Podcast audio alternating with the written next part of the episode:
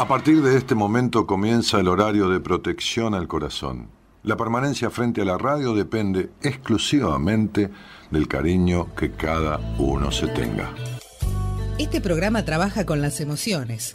Cualquier semejanza con la realidad es tu responsabilidad, ya que solo vos podrás afrontar lo que fuiste, lo que sos y lo que querés ser ante un imprevisto impacto con ciertas verdades que desconocías. Entendemos que quizás hayas estado huyendo demasiado es hora de dejar de escapar. Gracias por volar con buenas compañías. Con ustedes, Daniel Martínez. Hola, buenas noches, ¿cómo estás? a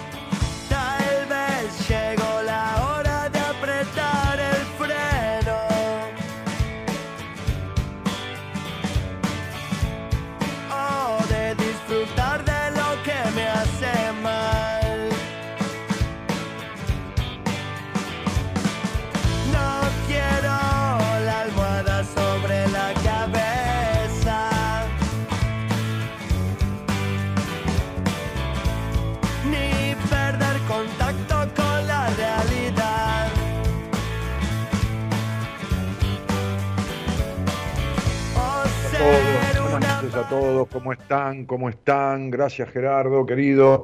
Vengo embalado porque vengo de hacer un vivo en Instagram, así que estoy así como muy conectado. Este, buenas noches a todos, saludos que hay por ahí, ahora charlamos un poco.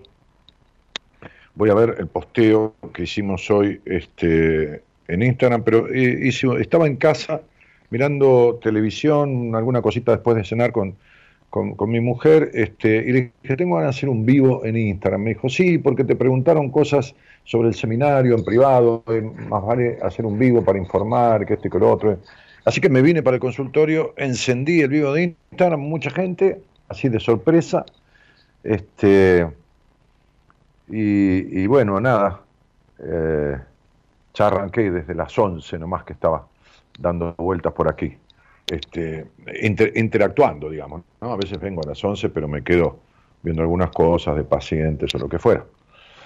Vamos a saludar un poquito, un poquito, eh, eh, este, a ver, a ver, a ver si puedo agarrar el otro mouse, porque tengo computadoras, dos celulares, dos computadoras, de todo, en esta mesa de tareas, digamos. Este, Patricia Cesale, Nadia, este, Casal, este, ¿qué más? Mirta Magrini, Soy, Sol y Luna, y Marta de Uruguay, Franco Manay, Joana Maribel Jaramillo, y Franco Maná de vuelta. Dani, contame una anécdota de cuando fuiste a comer con Mirta Legrand, brillaste ahí. No, mira el programa, está todo entero en mi canal de YouTube, acá mismo, en el canal de YouTube está todo el programa, por bloques, puesto. Mirá lo que voy a aburrir con las anécdotas. Si surgiera alguna charla, una anécdota para, plantear algo, sí, pero no, no. Este, em, eh, hola Dani, Franco Maná dice, ¿será pregrabado? ¿Qué cosa? ¿Este programa? No, ¿cómo hace pregrabado? Son las 014. ¿eh? Este, somos uno, dice, es en vivo, Franco, le dice el otro. Muy bien. Sonia Marchesi, este, Franco que agradece por la información, este, Buenas noches, Dani equipo. Éxitos para este nuevo programa, dice Sicasal. Bueno, muy bien, muy bien. Muchas gracias, Ángela Coronel, Bárbara Chazarreta, Romina Campilón, David Andreo. Buenas noches a todos, gracias por los saludos. Este, esta, estrofa, ¿no? Corté el tema ahí porque si no me, deliro y me voy por toda la canción. Y dice, este, Tal vez llegó la hora de apretar el freno o de disfrutar de lo que me hace mal, ¿no? Disfrutar de lo que te hace mal, ¿no? hay veces que uno quiere disfrutar de algo y, le da culpa, porque sí, porque disfrutar le da culpa. Entonces, le hace mal en el sentido que le da culpa, no es que está mal que lo haga, ¿no? Pero bueno, hay gente tan culposa ¿no? Este, todos somos un poco culposos, no se olviden que venimos de una religión, de, unas raíces judeo-cristianas, ¿no? Que son culposas al mango, ¿no? Este, este, todo manejado desde la culpa, ¿no? Eh, y justamente no, no, no por los líderes que instituyeron esa, o que fueron los que originaron ¿no? este, esa religión, no, no eran culposos, qué sé yo, qué sé yo. Este, Uy, se me cruzan por la cabeza tantas anécdotas no bíblicas y todo esto, este, no solo de Jesús, de Abraham, de Moisés, de todos que. este, y, y, tanto que dice la Biblia de verdad, ¿no? que no genera culpa, al contrario, libera, libera, ¿no? Y la gente se aferra a lo que le cuentan y a lo que lo manejan. Bueno, entonces, este, decía que es un vivo en Instagram para hablar del seminario, para contestar todo junto, ¿no? Para, así que quien, quien quiera tener un poco de data, entra ahí. Incluso Eloísa, la productora, entró al vivo y posteó link para pedir información de este seminario que va a ser el único que vamos a hacer en el año, 21, 22 y 23 de octubre, seminario vivencial, se llama, para transformar tu vida. Cuando estaba en el vivo de Instagram, varias personas que habían hecho ese seminario en años atrás le recomendaban a los demás que hacían preguntas sobre el seminario, le recomendaban hacerlo, te, te, cambia la vida, salís de otra manera, que esto. Así que agradecido por, no, no por el hecho de difundirlo, sino por el hecho de haber ido y, y, de, y de reconocer todo lo bueno que es ese espacio de tres días donde vivimos la gente del equipo de Buenas Compañías, los profesionales del equipo, junto a 35 personas máximo, este, vivimos de la mañana hasta la noche, en, las cuatro comidas diarias, en los breaks, en los ejercicios, en los trabajos este, este, grupales, en todo momento, estamos, en todo momento, estamos nosotros con toda la gente que, este, menos cuando nos vamos a dormir, en ese momento cada uno se va a dormir a su cuarto, pero digo, en todo momento este, estamos juntos con la gente que participa, En el mismo lugar, este, comiendo la misma comida, eh, nada, todo. Este, entonces dice, no quiero la almohada sobre la cabeza, ¿no? Esta cosa de, de prácticamente asfixiarse, de tener la almohada sobre la cabeza, de, de esconderse del mundo, ¿no? Ni perder contacto con la realidad, dice la canción. O ser un aparato de pies a cabeza, tapadito hasta que pase el temporal. Este, entonces dice, tal vez llegó la hora de apretar el freno, a veces hay que parar, para mirar, a veces hay que parar para mirar el, paisaje o para, para, para, para tomar decisiones. A veces uno se pierde en un lugar, que se va a un pueblo, una ciudad diferente, va con el auto, ¿y qué hace? Para, pregunta, agarra el GPS, qué sé yo, se reubica, ¿no? Este, reprogramar, ¿no? Recalculando, dice el GPS, ¿no? Y tiene que recalcular un poco, un poco la vida, ¿no? Este, entonces, digo, yo hablaba con, con la productora hoy para, para hacer un, post, no un posteo, eh, que tenía que ver con, un tema que quiero desarrollar hoy, que, justamente lo hablaba en el, vivo de Instagram, que habla de la personalidad sumisa, ¿no? Este, que muchas personas pusieron un, un, live, ¿no? Este, ciertas personalidades tienen y comparten rasgos muy particulares que hacen que las, que las caractericen y una vez que las conoces es más fácil identificar. Esta noche te cuento y te explico nueve rasgos de este tipo de personalidad. Mientras tanto, pusimos, ¿sabes de qué se trata la personalidad sumisa? ¿Crees que tu personalidad podría ser o es sumisa? ¿Cuál crees que pueden ser algunos de esos rasgos? Te leo, déjame tu respuesta, qué sé yo, ¿no? Este, y hubo algunos comentarios a raíz de, eso. La calladita, la que no puede mirarte a los ojos, dice alguien. Alguien sumiso tiene baja confianza en sí mismo, baja estima, muy bien. Este, otra persona dice, una personalidad sumisa se caracteriza por tener una estima baja, no dice lo que piensa. Mi personalidad no es sumisa. Este, en este tipo de personalidad, dice acá un muchacho, o un hombre, no sé, no veo la foto, la persona no expresa libremente sus deseos, su sentir, prioriza a los otros, no se deja hacer. Eh, las personas sumisas, dice acá una mujer, permiten actitudes que no están bien, ejemplo que le falten el respeto. Eh, yo creo que la personalidad sumisa es cuando no tienen o no pueden expresar sus propias ideas y se adaptan a decisiones de los otros. Este, otra mujer dice, sí, mi nuera me trata mal, yo no le contesto y cuando llego a casa lloro. ¿Es ser sumisa o miedo a que me niegue mi nieta? Ya veremos, pero eso es una actitud. Este, el, miedo a que te niegue tu nieta es algo que te sirve para tu sumisión, ¿no? Es decir, ¿qué estás haciendo? ¿Qué es la nena, la nieta? ¿Un botín de guerra? Te la dan si gana, si gana tu, tu, tu, nuera, te da el botín de guerra, que es, te ganaste la nena. No, los chicos no son este, medio de negociación, aunque, aunque sí los adultos utilizan eso muchísimo. ¿no? Voy a encender un saumerio este, que tengo y bueno, les decía que quienes quieran algún detalle del seminario, algún, alguna data tienen ahí, este, ¿cómo se llama? Tienen ahí el, el vivo de Instagram, mi Instagram que es Daniel Martínez. Punto ok. Ahora, ¿qué pasó? Que esto. Ah, no entra. Se trabó el cabito del anterior. Este, este, ¿cómo se llama esto?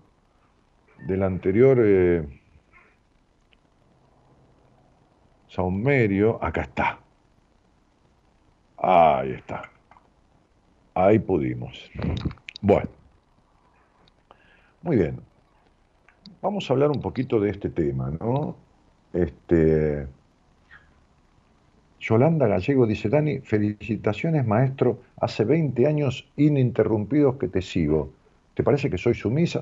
Yo qué sé, por seguirme a mí no vas a ser sumisa tiene que ver? Yo hace más de 60 años que soy hincha de Racing Club, de Avellaneda, y eso no quiere decir que sea sumiso. Ah, eh, ahora, vos con 20 años de seguir este programa, más más que oyente, sos creyente, ¿no? Sos creyente más que oyente. parece una, parece un, un templo religioso esto. Pero bueno, mira, yo digo siempre lo siguiente, entre tantas cosas que digo, este, cuando algo no te hace mal, ya es bastante pedir. Ya, ya, ya, ya está bueno. Bueno, si te hace bien, mejor. Pero si no te hace mal, y si algo tiene este programa como característica es que mal no hace. Imposible que haga mal. Que a alguien no le guste, que no le guste yo, que le caiga mal, que le caiga pesado, que le caiga odioso, que le caiga, qué sé yo, sumiso, lo que quiera poner, ah, pero esos son los gustos personales, no hay problema. Pero no puede decir que este programa le hace daño o le hace mal. Imposible. Imposible, directamente. No, no, no. Ahora, si le hace bien o no, es otra cuestión. Pero es toda una garantía ya de que algo no te haga mal, ¿viste? Muy bien. Entonces veamos esto. A ver dónde tengo un apunte que estuve un poco armando ¿eh? sobre, sobre, sobre este, este asunto. Estuve armando varios apuntes, ¿no? Uno de ellos tiene que ver que en algún momento lo voy a utilizar también ocho o nueve puntos de lo que significa una coherente relación entre terapeuta y paciente en el sentido de cómo debe ser y cómo el terapeuta debe afrontar un proceso psicoterapéutico, cuáles son las distancias que no tienen que haber, este, las asimetrías eh, marcadas que no tienen que existir, la necesidad de los terapeutas de haber hecho una terapia, bueno, etcétera, etcétera. En un momento voy a hablar de eso. Eh, digo, para que vean ustedes si, están en un buen vínculo, si están haciendo terapia, si están en un buen vínculo psicoterapéutico. ¿no? Entonces, vamos a ver esto de las personas sumisas. ¿sí? veamos qué, qué onda con este asunto. Ahí estoy abriendo de una de mis carpetas este apunte, ¿no? Eh, entonces diríamos, la primera, la, primera la, base, una de las bases importantes de la personalidad sumisa, después hablábamos, si alguien quiere hablar conmigo al aire, este, tiene que ver una característica, es el hecho de abandonar lo que realmente quieren para complacer a otras personas. A veces ni siquiera expresarlo son personas que se someten voluntariamente a la autoridad y a la dominación de los demás. Y tienden a confiar en las personas de su entorno, ¿no? Este, más que en sí mismos, por supuesto. ¿no? Eh, el sentido de su vida, que pierde sentido, la vida de las personas sometidas, porque sumisa, a ver, Sumisa es un término medio dual. Sumiso es un término que se ha empezado a utilizar mucho en su momento en el ámbito de la intimidad física sexual, ¿no? En los juegos de roles, el amo y la sumisa, el amo y la esclava, que dejó de llamarse esclava, se llama sumisa. Entonces serían este, personas sometidas, ¿no? personas sometidas, ¿no? Este, eh, digamos, el sentido de la vida de estas personas, que en realidad pierden el sentido de su vida, pierden porque después no saben ni quiénes son, ni qué quieren, ni qué nada, este, se pierden de sí mismas, eh, este supuesto sentido de la vida lo construyen alrededor de la dependencia, de la dependencia emocional, que es una adicción. Sea, se puede ser adicto a las drogas, al alcohol, al juego, a la compra compulsiva, al trabajo y a las personas. Se puede ser adicto a las personas. O sea, generar, ¿qué le pasa al adicto a, a la cocaína o, al alcohol? Nada, que se somete, se pierde en esa adicción. No puede controlar, no puede dejar, tiene la necesidad, no el deseo, tiene la necesidad de tomar alcohol. Por eso por ejemplo, ¿no? La adicción al alcohol. Por eso me decía una vez un, viejo maestro, que era mi terapeuta, me decía, no es alcohólico el que toma tres litros, es alcohólico el que no puede dejar de tomar una copa, no puede dejar, o sea. Entonces, digo, el sometido, el sumiso, este, necesita, como el adicto, de, esa dependencia, de ese que decidan por, ellos, que, tanto que traga su deseo, que traga hasta sus palabras, ¿no? Este, entonces, vamos a ver algunas características de las personas sumisas. Vamos a enumerarlas, ¿no? número uno, la incompetencia. Uno de los rasgos principales de las personas sumisas es la falta de confianza en sí mismas. Es decir, no se sienten competentes, ¿no? Eh, en ámbitos, hasta en cosas que, son buenos en la vida. Que, que, ay, yo tenía este, una, una, mujer que era esposa de un socio, que, que iba a la casa a comer, ¿no? Este, estaba esta mujer, el marido, que es alguno de sus hijos, bueno, entonces servía la comida. ¿no? Un día de visita iba a cenar. Entonces ponía la comida y, decía, empezamos a comer y decía, está feo, ¿no? O no está rico, ¿no? En vez de preguntar, ¿qué tal está la comida? Está feo, ¿no? No está rico, ¿no? Fíjense, ¿no? La subestimación. Y realmente cocinaba bien. No era ninguna experta en cocina, yo tampoco, pero cocinaba bien. Pero fíjense, hasta en lo que era buena, se consideraba no buena o no lo suficiente. Entonces, este, este, este rasgo, que podríamos decir como el primero para enunciar, no es que sea el más importante, es uno de ellos, es el de la sensación de incompetencia, no ser competente en, en determinados aspectos. Aún en lo que son buenos, pero no se consideran buenos.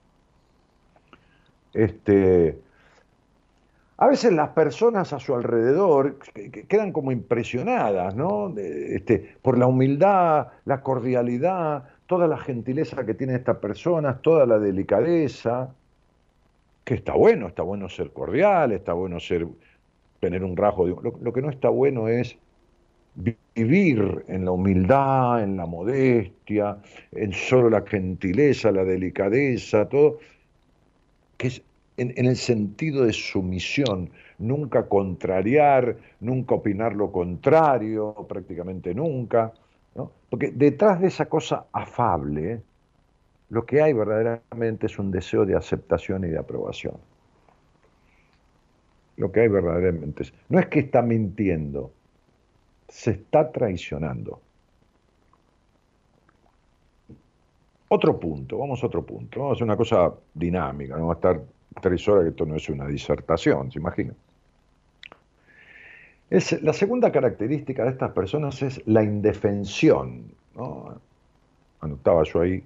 Las personas así, sumisas, ¿no? Este, este, este sometidas, este, este, aprenden a vincularse con los demás, fundiendo su identidad con ellos, negando las diferencias y evitando expresiones de poder, ¿no? Eh, eh, como, como tengo poder sobre mí mismo y evito una expresión que muestre que yo soy yo, el otro es el otro y tenemos diferencia, ¿no? ¿Qué sé yo? Este, se muestran como indefensas, como débiles, ¿no? Y entonces consiguen esa supuesta protección, el cuidado, el afecto que buscan, ¿no? Este, en, esta, en esta cuestión de ponerse en el papel de indefensos, ¿no? Debería de pobrecitos, si se quiere, ¿no? Este, porque en realidad se perciben a sí mismos indefensos e incapaces de, ejercer poder sobre sí mismo, ¿no? Este, dejan en manos de los demás este, incluso sus propios asuntos o, sobre, o las decisiones sobre sus propios asuntos.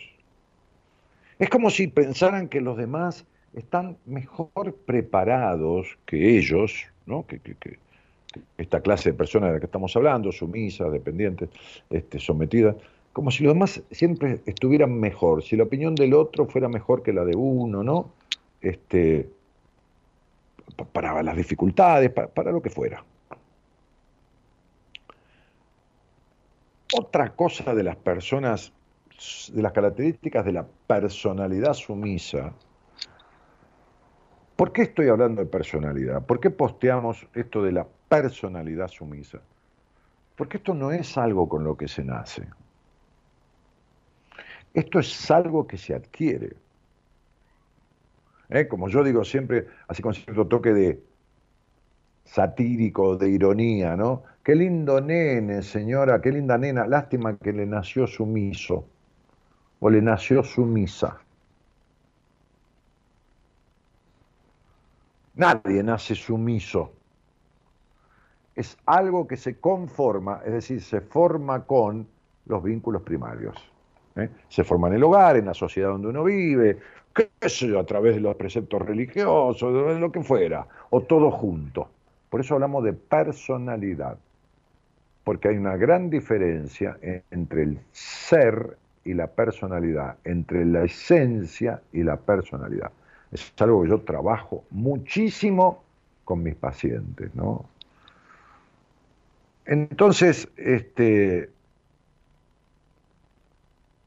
un tercer rasgo de la persona sumisa es la ingenuidad. Son personas eh, con una limitada conciencia de sí mismos y de los demás también. Son, poco introspectivos, ¿no? Poco, ir hacia adentro en búsqueda de, ¿no? Eh, eh, en búsqueda de, la relación con los problemas que los rodean y tienden a ser ingenuos, poco críticos, como si tuvieran limitaciones intelectuales. No lo tienen. Atendido, ¿saben la cantidad de gente sumisa que he atendido? O sea, con caracterología, con personalidad sumisa, pero un montón, un montón. Este, que después parece que, que, se cayeran las capas de la cebolla, ¿vieron las capas y aparece otra persona, ¿no? Totalmente diferente después de un proceso, lógicamente, ¿no? Este, este, este, esta, esta ingenuidad, este, que no hablo de inocencia, hablo de ingenuidad, ¿no? Este, lo llevan a ser personas sencillas, poco maduras, este, este, que casi siempre son estafadas. Y no solo digo estafadas porque puede ser estafado, puede ser cualquiera, el más vivo, el más audaz, puede ser cualquiera en lo económico, eso no, cabe en la general de la ley a todo el mundo, sino estafadas en lo emocional, porque les estafan de la misma manera que ellos están estafando a sí mismos. No olviden que lo semejante atrae lo semejante. Recuerden que nadie, nadie puede estar con un celoso todo el tiempo celosa si no es celoso. ¿Está? Entonces, digo, este, y así las cuestiones es de apares, las relaciones son espejo y como es afuera, como es adentro de uno, es en el afuera de, de uno y en lo que lo espeja, ¿no? La cuarta característica de las personas sumisas es la ineptitud. La ineptitud.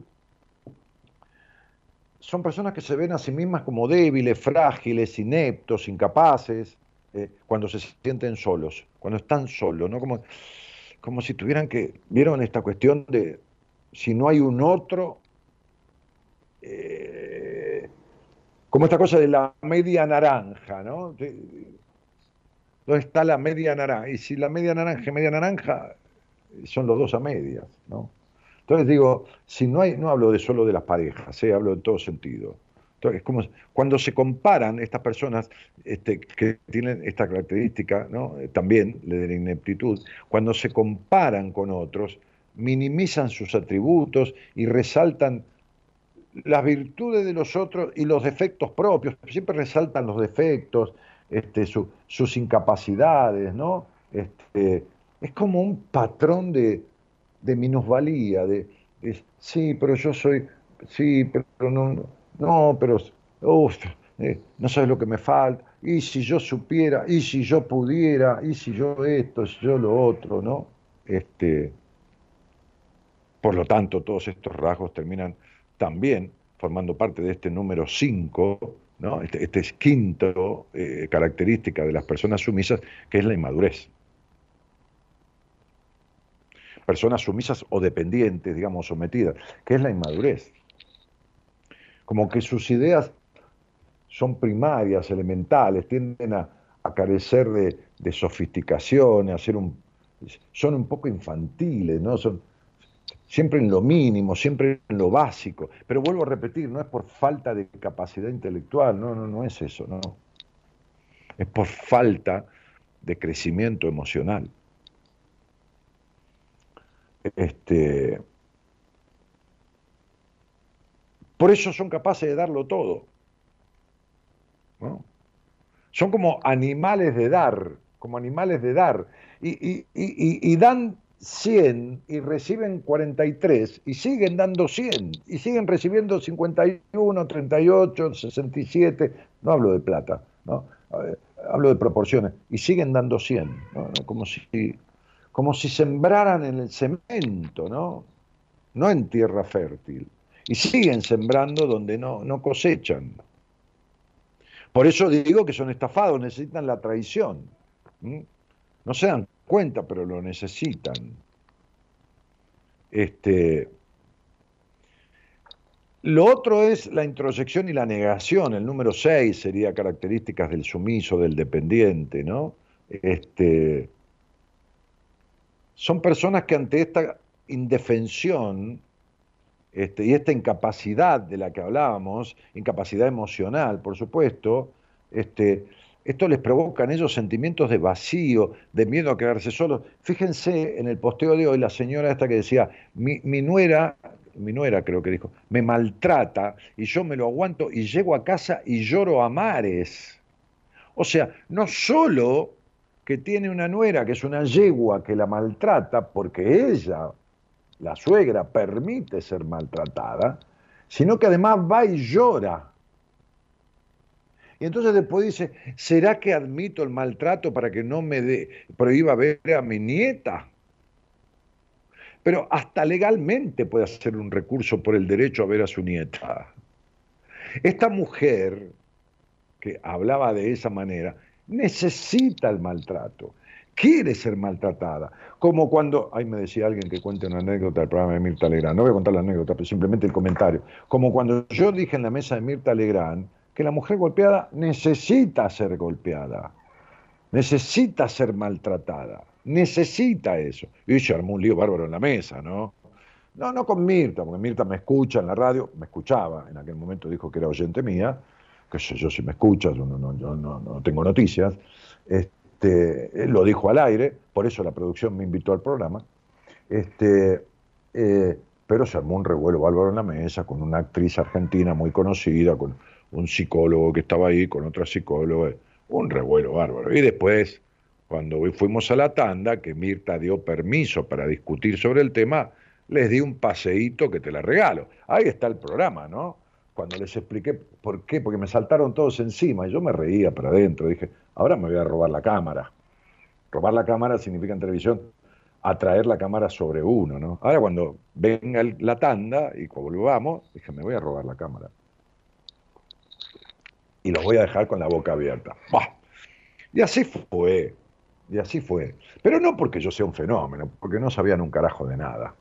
Este, ni una de las personas de la mesa que había sido ultra golpeada, ni esa sabía las bases por las cuales había permitido ser golpeada durante mucho tiempo por su, por su pareja. Este, digo, Otro, otro, aspecto del sumiso es la introversión y la timidez. O sea, se mete para adentro, se cubren con, con 40 frazadas ficticias, este, eh, tienen miedo a ser traicionados. Este, eh, eh, entonces, reprimen los deseos, sentimientos, emociones. No, no es el desconfiado, el que se muestra de una manera totalmente y por adentro guarda porque tiene miedo. No, no, no. Es el metido para adentro, ¿no? Este, porque, porque tiene miedo a ser eh, traicionado en el sentido de criticado, de, entonces se muestra tímido, dubitativo, ¿no? Este, todo para agradar y para ganar aceptación y protección, ¿no? este, suelen evitarse. Yo estoy atendiendo una psicóloga del exterior que tiene miedo a expresarse. Paciente mía es una psicóloga de un país extranjero, este, de, otro país, digo. Este, entonces digo, eh, tiene miedo, tiene miedo a, tiene miedo a la expresión libre, tiene miedo al decir lo que piensa, no trabaja como psicóloga, no se anima, tiene el título. ¿Qué se va a animar? Y estamos trabajando para que deje de eso. El otro día tuvo una actitud totalmente diferente a cuando la conocí, que con miedo, con esto, con otro, pero se expresó, se expresó, participó de un programa de radio de su país, y yo le dije cómo tenía que hablar, de qué tenía que hablar, le di el tema, le dije, le sugerí todo. Bueno, es el trabajo del terapeuta, acompañar en el viaje de la transformación. Por supuesto que la característica número 8, otra nueva, es la dependencia emocional. Olvídense, el dependiente emocional es sumiso y, dominado, o sea, Está claro, la sumisión, la dependencia son, en este sentido, lo que estoy hablando, un sinónimo. ¿eh? Este, tienden a buscar una persona dominante para cederles la responsabilidad.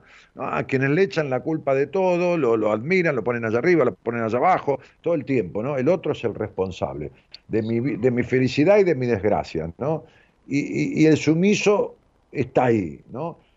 Está como esas plantas que crecen adheridas al tronco de un árbol y que toman la savia y los nutrientes de ese tronco.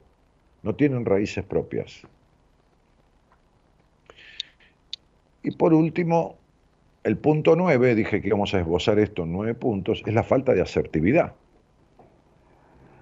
Son personas que no, su punto de vista es muy relativo, muy chiquitito, muy poquitito, muy hasta ahí. La expresión de sus deseos son muy eh, de tres palabritas, de sus necesidades, no hacer cosas que molesten, no hace cosas que, qué carajo querés, le diga a alguien, pero qué estás diciendo, no, no, no, no, no, no, no, no. Entonces, falta de asertividad, ¿no? Este, eh, ah, es muy complicado conocer las motivaciones de una persona sumisa, de una persona dependiente. Es muy complicado. ¿Por qué? Complicado saber lo que anhelan. ¿Por qué? Porque ni ellos mismos lo saben.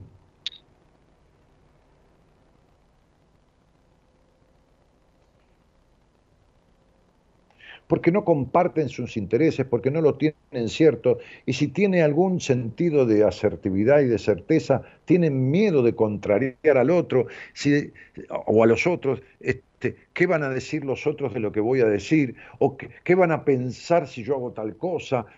Entonces se van perdiendo, ¿no? Este,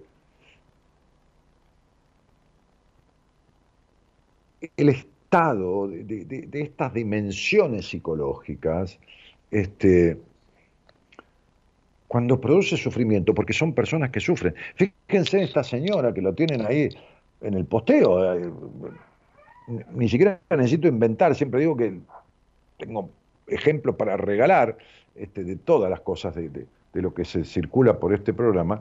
Esta señora que está en el posteo de Facebook y de Instagram, este, Después va y llora a mares, sufre, sufre el maltrato de su, pero, pero sufre el maltrato de su, de su nuera y, en ese maltrato sufre el maltrato que se da a sí misma, porque tampoco se expresa libremente ni con el verdulero, no, no, no, no, digo verdulero con todo respeto, ni, con el chofer del taxi, o sea, tiene miedo a contrariar al otro. Son personas que, que, que, que están criadas de, en hogares rigurosísimos, con padre riguroso, madre rigurosa, que no, de no se permite la expresión, el habla, o en la desconsideración total, en, ni bola al niño, sí, comé, bañate, tomá, catena toalla, nada, falta de ternura, de aprobación, o, hogares donde son descalificados, no ves que vos sos siempre la misma tarada, tu hermana sí que es inteligente, o tu hermano sí que, bueno, infinidad de características que hacen que estas personas vayan como, como perdiendo sangre, ¿entienden? Como, como si fueran debilitándose emocionalmente, como si se perdiera la sangre del crecimiento emocional, el nutriente emocional. Bueno, espero no haber sido muy denso, pero, pero fui todo lo sintético que pude, pero si están dentro de, varias de estas características, o con una de ellas muy exageradamente arraigada, porque todos a veces nos callamos, nos decimos algo, lógicamente, pero están sufriendo. Si están en algunas de estas características, o en una absolutamente, la mayoría del tiempo, están sufriendo. Y la vida se trata de no sufrir, porque como suelo decir, la tristeza es inevitable, pero el sufrimiento es una elección.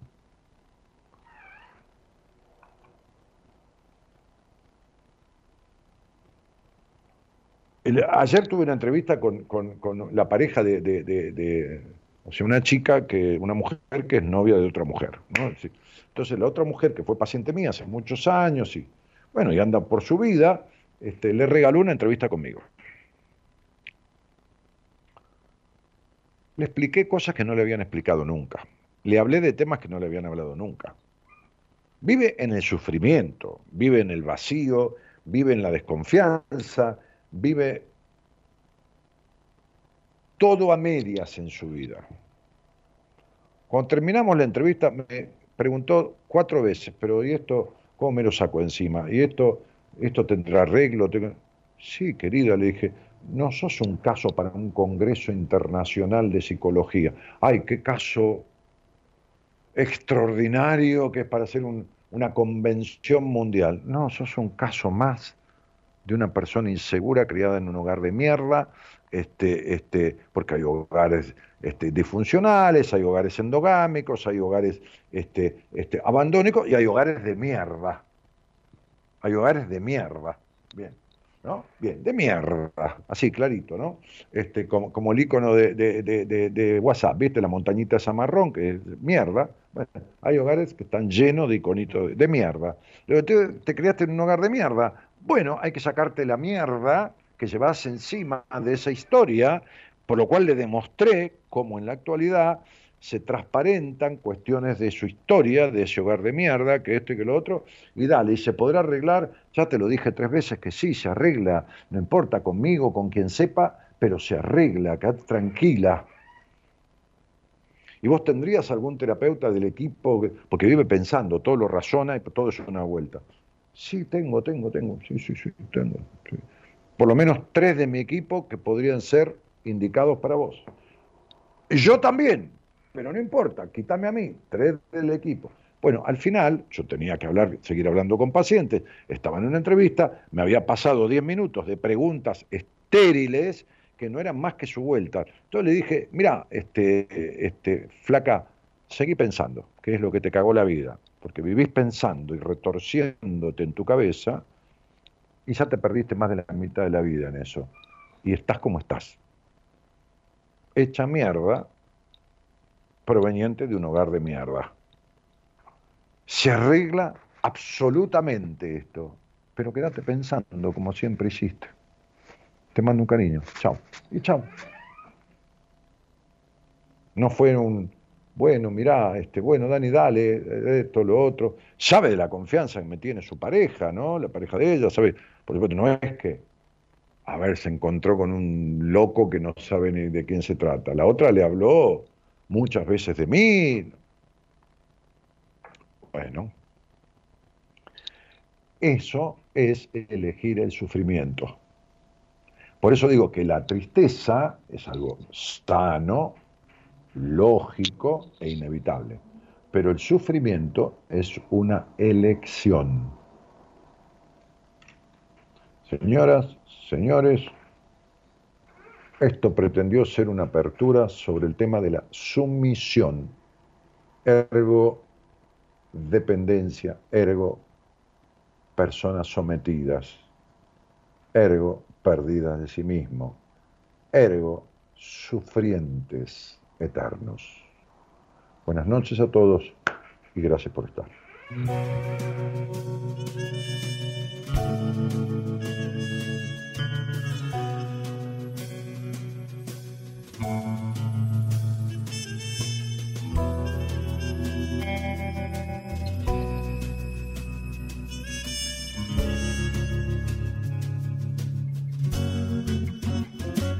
Debo a la vida que me castiga? ¿Qué le debo que deba rendirle cuentas cuando llega lo bueno? Si es que lo hubiera, no creería que llega, ni aunque lo viera.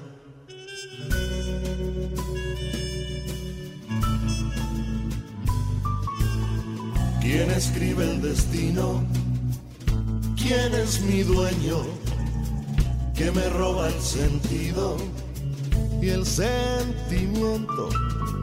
No merezco vivir así, no, no lo merezco.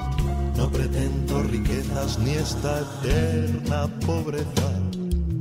Dime, vida, ¿qué te debo yo? Porque así me castigas sin motivo ni razón las esencias del cariño y del placer, las manos delicadas y los besos de mujer. Dime, vida, ¿qué te debo yo? Porque así me castigas sin motivo ni razón. Me niegan las esencias del cariño y del placer, las manos delicadas y los besos de mujer.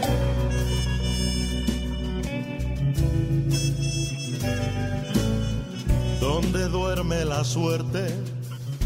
Que se despierte que me tiene perdido en el olvido. Ya no tengo ni fuerza, ni ganas tengo.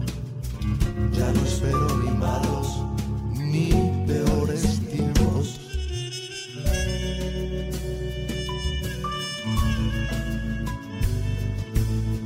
Unas veces por joven y otras por viejo. Nunca sabes de nada, los años llegan y lo malo es que pasan y nada pasa. Luego llegas anciano y el tren se escapa. Dime vida, ¿qué te debo yo? Porque así me castigas sin motivo ni razón. Me niegas las esencias del cariño y del placer, las manos delicadas y los besos de mujer. Motivo ni razón. Me niegas las esencias del cariño y del placer, las manos delicadas y los besos de mujer.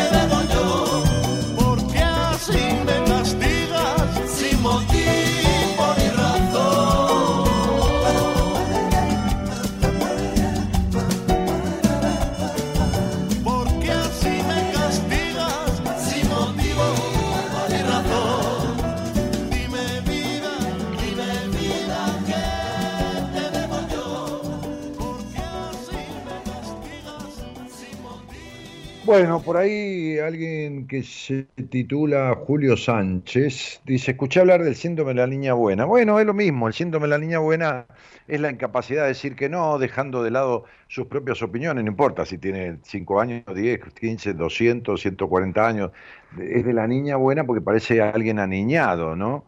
Este, es como, es, es alguien aniñado, ¿no? Parece, ¿no? Este, deja de lado sus propias eh, opiniones, necesidades, han aprendido que las necesidades y las emociones ajenas de los demás están siempre por encima. Me acuerdo de esa madre que siempre cito que le decía a la nena, este, mamá, yo quiero callate y seguir rezando. No, callate y anda a rezar. No, pero escúchame, yo lo que quiero, callate y anda a rezar. Y la mayoría de las veces no atendía a sus reclamos. Era callate y anda a rezar. Entonces, este, son personas que no se ven con derecho a poner límites, sino que aceptan el límite de los demás, ¿no? Complacer es más importante que ser complacidos, reprimiendo el enojo desde ya, nada de enojarse, y evitando el conflicto. El síndrome de la niña buena o del niño bueno es lo mismo. Sí, es de lo que estábamos hablando, ¿no? Está muy bien, sí. Eso está muy Hay mil maneras de nombrar las cosas, ¿no? El tema es entender de qué se tratan. Este, también se puede ser sumiso a las leyes aprendidas, hábitos adquiridos. No, ahí no te entiendo. Las leyes aprendidas, evidentemente, no, si yo voy con el auto y está semáforo rojo, estoy sometido de manera lógica al hecho de las normas de convivencia que rigen en una sociedad este, este, eh, educada, ¿no? ¿no? No es un sometimiento, ¿no? Este, así que ahí no, no, no, qué sé hábitos adquiridos, qué sé yo, bañarse, esto, lo otro. A ver, entiéndase bien lo que estoy diciendo, chicos, este querido Agustín este, Rojo, eh, me parece que no es por ahí. O, como pasa siempre, un posteo mucho no sirve porque yo no estoy escuchando tu tono, no, estás explicando lo que querés decir, no, no, no nada, ¿no? Georgina Antunes dice, Inés Espinosa, esto no es un programa de política, ubicate. Ah, no sé qué, qué está pasando ahí. Este con Inés Espinosa. Ah, le eliminaron los mensajes. Andás a ver qué estupidez. Siempre, ni debe ser Inés Espinosa. Si ustedes ven el perfil de esa persona, se inventó un perfil para venir a joder o anda jodiendo por, por los lugares donde puede decir estupideces, qué sé yo, hay de todo. Este,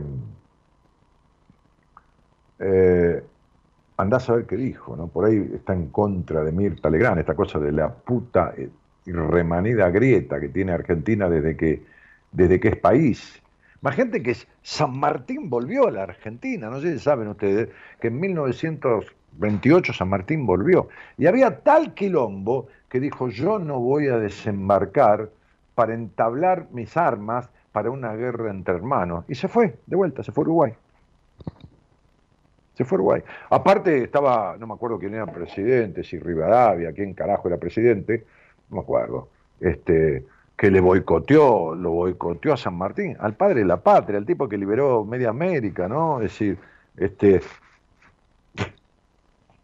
se dan cuenta del quilombo, ¿no? Entonces, por ahí, vaya a saber si no nombré a Mirta Legrand y por ahí, a ver, está en contra de Mirta Legrand, porque Mirta Legrand, qué sé yo, opina del gobierno. La gente, la mayoría de la gente de este país está como está. Es decir, no es que tenemos un país de mierda, no es que, que un niño cae en un hogar de mierda porque el hogar, las paredes son de mierda, las personas que lo componen son de mierda.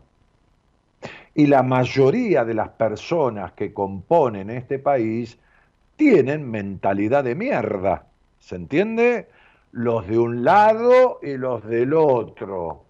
Y los del tercer lado, los de todos lados, ¿eh? No estoy hablando de ideologías políticas, estoy hablando de falta de sano nacionalismo, de sana pertenencia, de, de, de, coherencia, de, criterio, de patriotismo. ¿no? San Martín dijo, con esta manga de cuatreros y salteadores no se puede hacer una nación, y se fue a la mierda.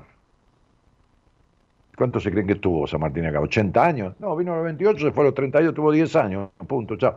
10 años 11 entre Chile, Perú, este, fue gobernador de Mendoza, se fue al carajo. Chao, y volvió y ni desembarcó. Ni desembarcó. Bueno, ¿qué se creen que hay éxodo de personas ahora? No, lo hubo siempre se, fue, se fueron próceres de Argentina, se fueron gente que se fueron. Se fueron. Este, Belgrano murió en la puta pobreza, en la pobreza, le pagó al médico, al médico que lo atendió hasta su muerte, le dio el reloj, tenía un reloj. Belgrano le habían pagado por las campañas y el dinero lo donó para hacer escuelas Escuelas que no se hicieron, se hicieron dos de ellas después de 70, 80 o 100 años, no sé, no sé cuándo, y hay una que no se hizo nunca. Se chorearon la guita. Entonces, viste, digo, ah, ¿por qué el país está para la mierda? ¿Por qué? Porque tiene tierras de mierda, mares de mierda, aire de mierda, montañas de mierda, glaciares de mierda, tierras, suelos ricos de mierda. No, no, está mayoritariamente poblado por gente de mierda.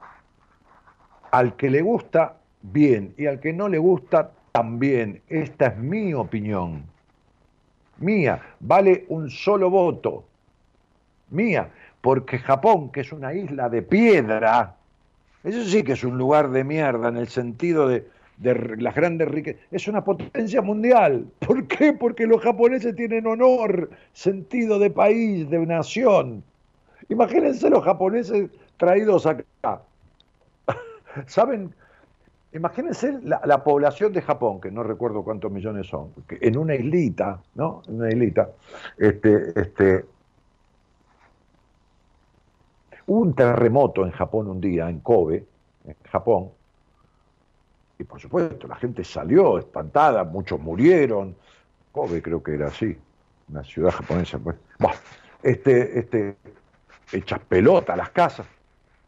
Nadie saqueó nada nadie se metió en la casa de nadie a robarse nada. El otro día se cayó un camión con vacas y hay gente que carneó la vaca viva. La carnearon ahí, la cortaban con cuchillo, la mataban, cortaban pedazos y se, se llevaban las patas. Yo he visto parar autos ante accidentes o cosas que pasan en un camión que vuelca con limones y gente con autos buenos juntando los limones.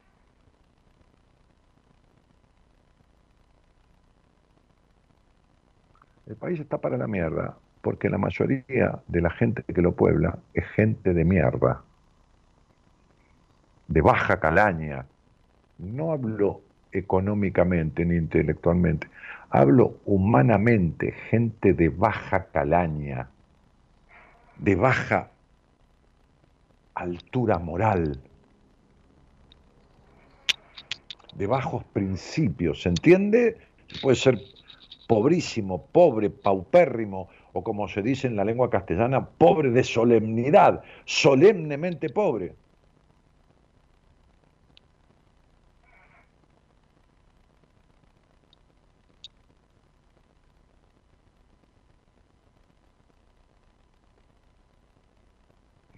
En fin, ¿qué decir?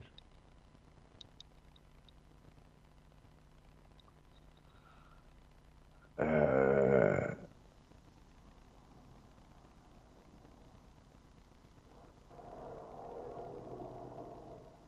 no poder decir no es sumisión, dice Patricia se sale. Eh, no, eh, no, entiendo, Pato. no poder decir es sumisión. No poder decir, no poder expresar los propios deseos de tomar es sumisión. Ahora, como yo no, no, no tengo una descripción completa tuya de lo que te referís, es una interpretación subjetiva mía, porque objetivamente decir, no poder decir no es sumisión, que es un decreto tuyo, que de dónde lo sacaste, no poder decir a qué te referís con no poder decir. A veces uno hay cosas que no las dice y se las guarda, y no por eso es un sumiso o un dominado. No las dice porque elige no decirlas. Prefiero no decir esto, prefiero no, no armar un despelote, prefiero no pasar un mal rato. Yo me refiero al que no puede decir prácticamente nunca, al que se traga amargo, escupe dulce, al que pone primero el deseo ajeno. Entonces, Patricia, o escucha bien o opina mejor para poder entenderte. Evidentemente que no poder decir no es sumisión. Alguna cosa. Ahora, el sumiso, el dominado, el dependiente, no puede expresarse libremente de verdad nunca. Es todo a medias. A medias o nada, o guarda, o calla del todo. Algunas cosas y otras las dice a medias. La verdad que me gustaría escuchar una disertación por radio web. Saludos. No sé qué quiere decir Patricia Benítez Torres, una disertación por radio web. Hoy estamos como expresándonos no claramente. ¿Qué sería una disertación por radio web? porque a lo mejor es algo que yo no conozco, es la marca de una radio o una... no, no sé qué es. Si alguien me ayuda. Tengo un perfil, dice Julio, sumiso, el tirarme tierra encima, gracias a vos lo estoy superando, me, estás describiendo, bueno, me alegro que, que haya. A mí me pasa eso, y no es porque quiera, evidentemente, es un problema de personalidad y puedo entenderlo desde que te escucho hablar, pero necesito trabajar para solucionar. ¿Qué hago? No, no, hay manera de resolver nada, Dayana, si no hacer terapia. ¿Cómo querés arreglar algo que tenés metido en tu aparato psíquico en, los primeros 10 años de tu vida si no te podés meter ahí? Si no, no podés, a ver, si vos no te podés ni sacar una muela que está a la vista y la tenés así, o arreglarte una caries de la muela, ¿cómo querés meterte en tu inconsciente, en tu psiquis, en todo eso? No, no hay otra manera, princesa, no, no, no hay. Mi vida no, no, no, no, no hay otra forma. ¿Cómo lo vas a arreglar?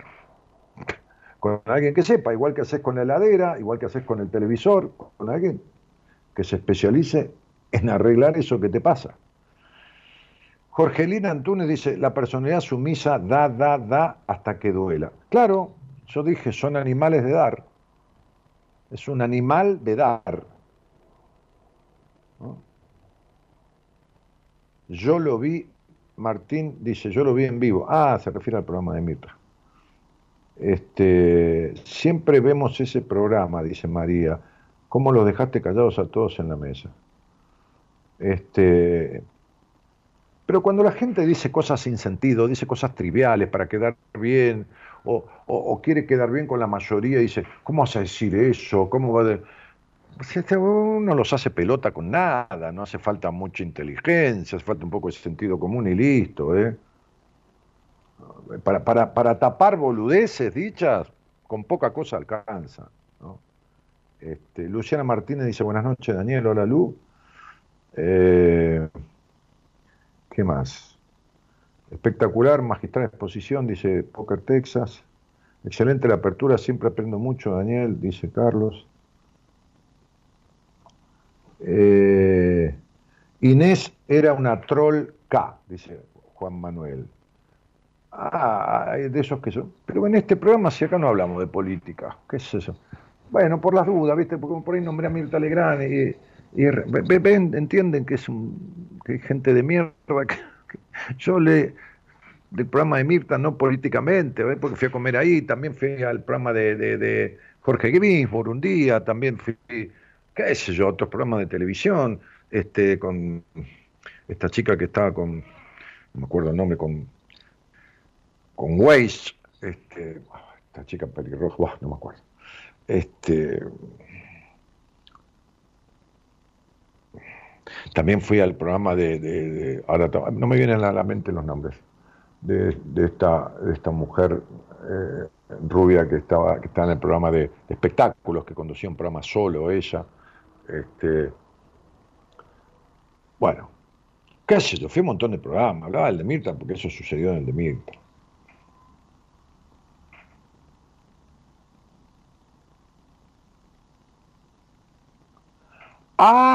Patricia se sale y dice, no poder decir no es sumisión. Fíjese una coma, lo que una. Antes decía, no poder decir no es sumisión. Era todo en, sin una coma, ¿no? La coma, la coma mal usada, pero una guerra.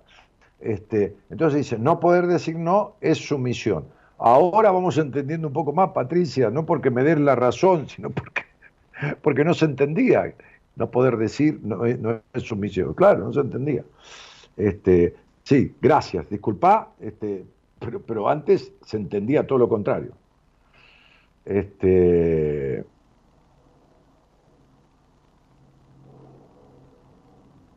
a veces se me pasa, dice Patricia. Mavi Wells, sí, ahí está, Natalia, sí, el programa de Mavi Wells, y después de, no me acuerdo el nombre de esta mujer, bueno, no importa. Al programa de Gisburg fui tres veces, fui dos veces con Gisburg y después fui una vez, fui una vez cuando estaba este, este, Ernestina Pais, que lo, conducía Ernestina Pais, este, cuando había muerto Jorge. Jorge Gisburg había muerto. Mm. Eh, bueno, sí, Mavi Wells, Mavi Wells, sí, sí, sí, sí, sí, gracias chicos, gracias. Eh, no puedo acordar el nombre de esta mujer que, hacía un programa de espectáculos junto con el, con el otro, este, este, él, era él y ella, los dos. No me acuerdo el nombre de ninguno, ¿viste? Cuando citas una laguna, bueno, hoy estoy cansado, ¿eh? Hoy tuve un día, este, ya tengo el año encima, ¿no? Este, mire, les cuento, le contaba un amigo mío que me dice, flaco, estoy quemado, quemado en el sentido de todo el año de trabajo, ha tenido un año bueno, pero, pero, pero, mucha cosa. Le dije, mira, enano, le digo, le decimos enano porque es bajito, este, no es enano, pero es bajito, con respecto al resto de nosotros, de la barra de amigos. Mira, enano, le digo, me fui al supermercado cuando salí del consultorio, era noche y pico de la noche. Me fui ante el consultorio, que siempre me voy ocho y media, nueve, para ir al supermercado un ratito. Iba a buscar dos o tres cositas. En un momento yo, entré, agarré el carrito del supermercado y puse mi, mi bolso. Tengo, tengo, tengo, un tipo morral, tipo bolso grandote que me regaló Gabriela. Este, entonces iba ahí y junté, agarré un par de latitas, un par de cosas, un litro de leche, qué sé yo, una, unas talitas, esas que son talitas, especie de varitas que me gustan con semillas. Buah. En un momento no sé qué me que, dejé el changuito para ver qué cosa y lo agarré de vuelta y me fui para otro lugar, para otra góndola. Cuando bajo la vista veo que mi bolso no estaba. Dije, no hay nadie porque no había casi nadie, me robaron el bolso. Miro de vuelta y vi que las cosas que estaban en el changuito no eran las mías, las que había buscado yo. Me agarré otro changuito, me agarré otro, otro carrito de, otra, de una mujer. Me doy vuelta y había una sola mujer ahí parada en una góndola mirando, no me acuerdo, los panes o los caldos qué sé yo, sí, hay un mix, hay unos panes hechos así con, semillas y otro al costado. Le dije, señora, mire, mil disculpas, me llevé su, me llevé el changuito de otro. hay que estar tarado. Este fue muy cómico, muy cómico. Eh... Hola, ni buena madrugada. La verdad que me gustaría escuchar una disertación por radio. Ah, esto ya lo leí, por radio web. Si alguien me aclara, Patricia Benítez Torres, qué es radio web, este, yo te lo agradecería. ¿no? Vaya a saber. A ver, voy a ver si alguien me lo aclaró. Susana Rocasalvo, muy bien. Yolanda Gallego, muchas gracias. Susana Rocasalvo. ¿eh? Susana Rocasalvo. Esa es. Eso. Estuve en el programa de Susana también, que me quedé un ratísimo, larguísimo con ella y en su momento, qué sé yo. Después no fui más a la tele, no me invitaron más, no se dio más. Estuve, oh, estuve en Telenoche, este, eh, en el noticiero, eh, me hicieron una nota. Me llamaron del programa Susana Jiménez que no quise ir, este, no por Susana, sino porque me invitaban a hablar de un tema que la verdad que no quise ir a hablar de ese tema. Este, eh, nada, eso. Si te veo en el súper te pido un autógrafo. Hay gente que me ha visto. Un día fuimos con un amigo a hacer un crucero en Brasil y me bajo en Isla Vela o en Bucio, no me acuerdo, el crucero va parando, ¿viste? Entonces bajamos, nos metimos un, ratito, fuimos a tomar algo, por ahí a caminar, y nos metimos un rato en el mar. Cuando entro al mar, una mujer que estaba con una nena, una chica, no una nena, una chica de 12, 13 añitos, una chica, o 14, no sé, no era una nenita, y el mar dice, Daniel Martínez, siempre dije, no, acá también no hace nada. Siempre me encuentro a alguien, ¿no? Siempre me encuentro a alguien. El otro día fuimos a ver a, con, Fernando este, Basílico, que es mi médico, el médico con el que le metiendo, fuimos a ver al pelado Cordera a un acústico en, que le contaba el otro día, y me encontré con, llegaba y me encontré con un oyente en la puerta que me saludó. Y salimos con Fernando para ir a comer algo y me encontré con una parejita ¿eh? de novios que, una se está atendiendo con un terapeuta en mi equipo este, y otro estuvo en la entrevista conmigo, el novio, así que me saludaron me pasa de vez en cuando. Me pasa de vez en cuando. Este, bueno, esto, esto de, de, una exposición en radio web no lo entendí y nadie me lo aclaró. En fin, muy bien. ¿Qué va a ser? Bueno, alguien me está mandando mensajes. Susana Rocasalvo. Ah, mi, productora también había dicho, me había dicho, gracias, este, Loisa. Es radio web lo que haces vos. Ah, es radio web lo que haces vos. Radio que sale a través de la web. Pero si dijo, me gustaría ver una exposición en radio web. ¿Y, una exposición de qué? ¿De ganadera? O sea, como que soy un ejemplar vacuno, un ejemplar supongo que se deben referir a que hagas un programa exclusivo de un tema específico, como si expondrías en algún lugar, como, ah, seguí leyendo, me dice, como si expondrías en algún lugar sobre determinado tema, pero por la web y a través de la radio. Ah, lo mismo que estoy haciendo, pero por ejemplo, a ver, por ejemplo, no, es que no entendía, discúlpenme chicos, qué, sé yo, imagínense que yo estoy conduciendo un programa, leyendo a todos ustedes. Y no, no, no es que es un sacrificio, me encanta.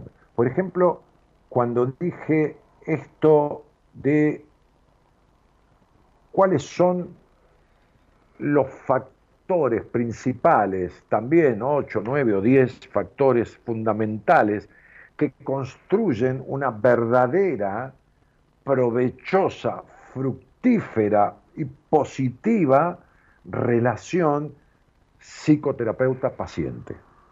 ¿Qué cosas debe tener en cuenta el terapeuta? Porque de las 10 cosas, 9 son para el terapeuta, no para el paciente. El paciente ya se ofrece, el paciente ya es paciente teniendo la paciencia de tener que transitar un proceso, sino el terapeuta.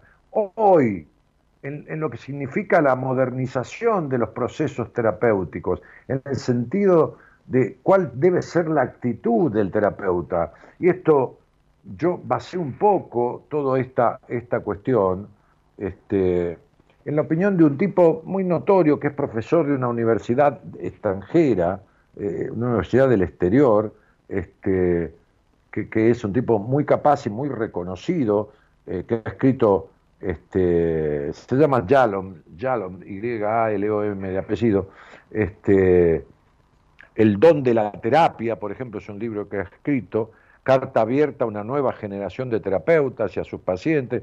Bueno, nada. Este, y la verdad que lo estuve leyendo al tipo este, y me resultó súper interesante.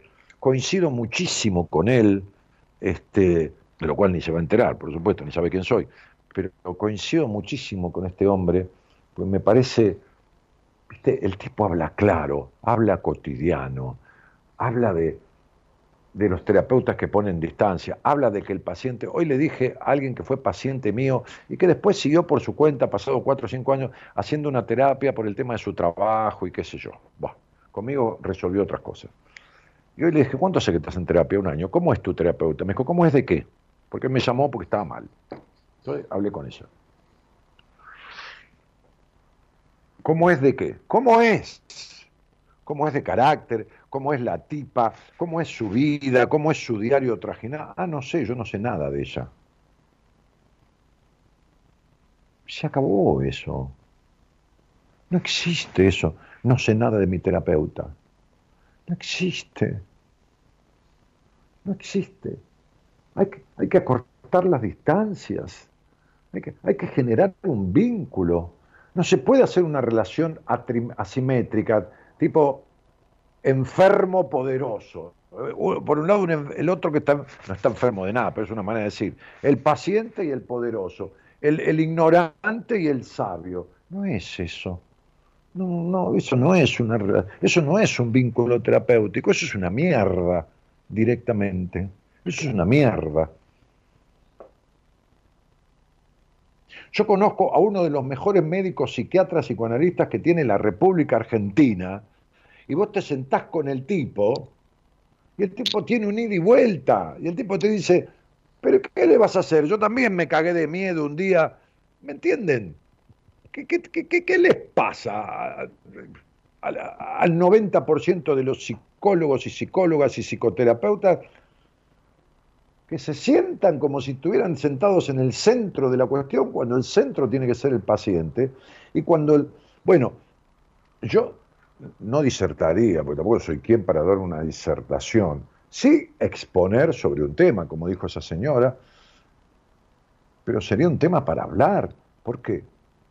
Porque si fuera solo la plata lo que pierde una persona en años de terapia, yo en este momento tengo pacientes con 15, 8, 10, 5, 7 años de terapia, si fuera solo la plata lo que perdieron, bueno, también uno se lo puede perder, qué sé yo, no sé, en un mal negocio, jugando a la quiniela, no sé. El tiempo, el tiempo de vida, la frustración y las consecuencias de no arreglar nada. Por lo tanto, siguen en el vacío el sufrimiento, los malos, los malos vínculos, los límites en el, en el disfrute, el no permiso, la dependencia emocional, la adicción, lo que fuera. Por ejemplo, yo haría una charla, me parece mucho una exposición, pero bueno, no importa. Este, este, ponele, exposición porque uno está exponiendo, poniendo en el exterior, en el afuera de uno. Está bien. Está bien. Este, Como por ejemplo, dice acá mi productora, lo que hacías cuando ibas a otras provincias, pero grabado y queda guardado en la web, en este caso en YouTube. Pero grabado, o sea, Eloísa, estoy hablando con mi productora, acá estamos haciendo producción al aire, Radio Verdad. Grabado queda esto, o sea, queda en la web, o sea, e, este programa queda. No importa, no es ninguna exposición, pero queda. Este, que habría que titularlo, ¿no, señora productora? Ponerle abajo Daniel hablando sobre sumisión y dependencia emocional. Digo, qué sé yo. ¿No? No sé, digo. ¿Dónde están mis cigarrillos de, té? De, de, ¿Cómo se llama esto? De... Sí, pero sería sobre un tema específico, titulado, etcétera, claro. Bueno, ya entendí, sí, sí, ya. Sí, soy medio tarado, ¿viste? Agarro el changuito del supermercado de otra señora, pero no tan tarado no soy. Este, a ver, se me borró todo acá, anda todo mal, Eloisa, este, este navegador acá. Perdónenme, ¿eh? tengo que abrir YouTube de vuelta. Tengo que abrir de vuelta YouTube y abrir de vuelta mi canal. Mi canal de YouTube. Tu canal, dice aquí y abrir de vuelta la transmisión. Y ahí me van a aparecer ustedes, todos los que están acompañándome en esto, lo cual agradezco muchísimo. Si te veo en el súper, te pido. Ah, sí, lo último. La Roca Salvo era de mi barrio, de la Boca. Ah, sí. Eh, yo te encontré un día en Puerto Madero y te fui a saludar. Y mi hija me dijo que era Cholula. No, ¿qué tiene que ver? Eh, totalmente de acuerdo con acortar el vínculo con el terapeuta. Hoy tengo un terapeuta transpersonal y me encanta el vínculo que tengo. Bueno, me alegro mucho, Martín. Hola, Daniel. ¿El terapeuta puede ser un amigo anterior a la terapia? Te pregunto. Dice Maxi Mil. Ahí, perdóname, Maxi, no te entendí. Un amigo anterior un amigo anterior a la terapia. No, no te entiendo, campeón. O sea, alguien que, que fue amigo antes y dejó de ser amigo de tu terapeuta, o antes que era amigo y pasó a ser también tu terapeuta.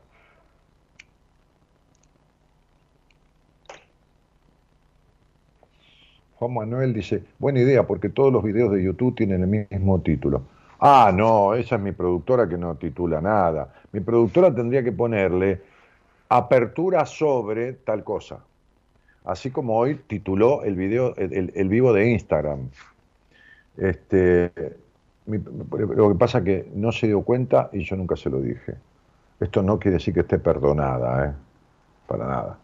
Pero tendría que, así como ella hace el posteo, tendría que ponerle un titulito.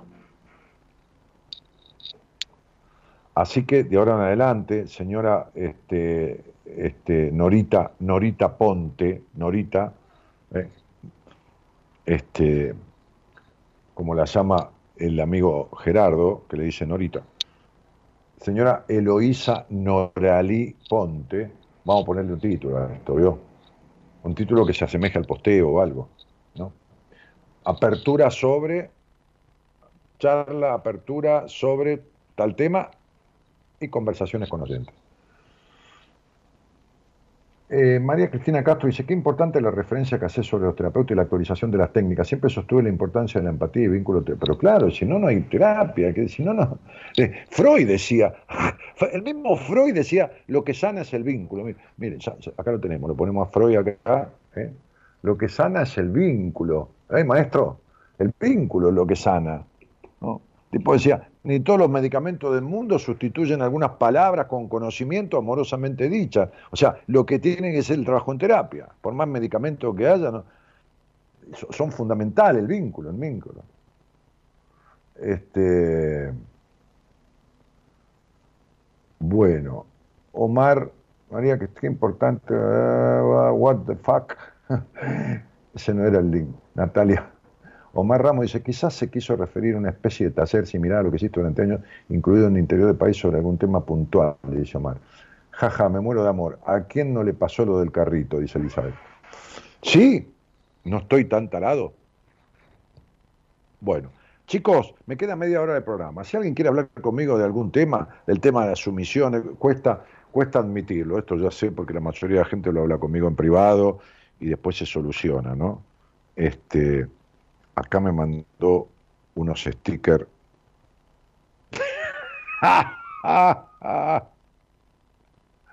Un nenito haciendo así, como diciendo, yo yo no tengo la culpa ¿no? de que los videos, los programas no estén subtitulados o titulados. Bueno, eh, si alguien quiere hablar conmigo, tenemos, si no pongo música, pues yo ya me agoté de hablar. Si alguien quiere hablar conmigo de algo, si alguien quiere hacerme una pregunta, sale al aire, me da su fecha de nacimiento y me hace una pregunta, por ahí le puedo decir algo.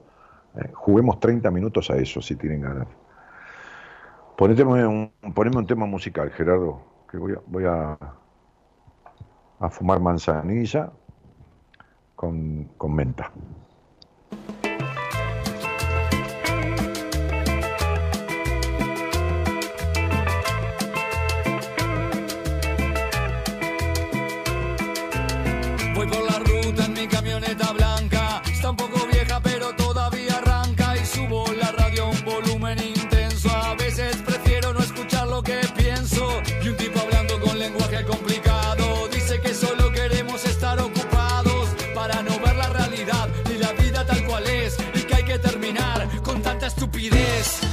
Demanda nuestra participación. Las marcas, las redes o la televisión. Pseudo actividades que nos atan y condenan para satisfacer voluntades ajenas. Y el último en quedar, que apague la luz.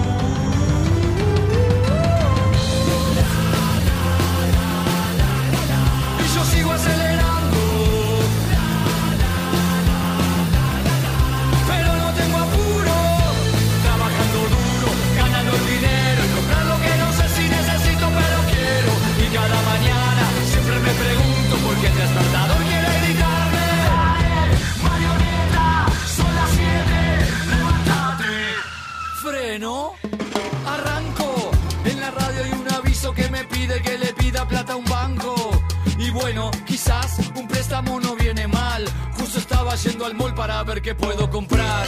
Terminó la tanda y el tipo sigue hablando. Va filosofando sobre el mal que nos va hundiendo. Estamos queriendo humo y humo nos están vendiendo. Y como estamos durmiendo, el alma nos están robando. Felicidad enlatada para un mundo infeliz. Puro barniz. Todo se consume rápido y sin sociedad es como un pelo sin frizz. Si en marzo es novedad, es viejo en abril.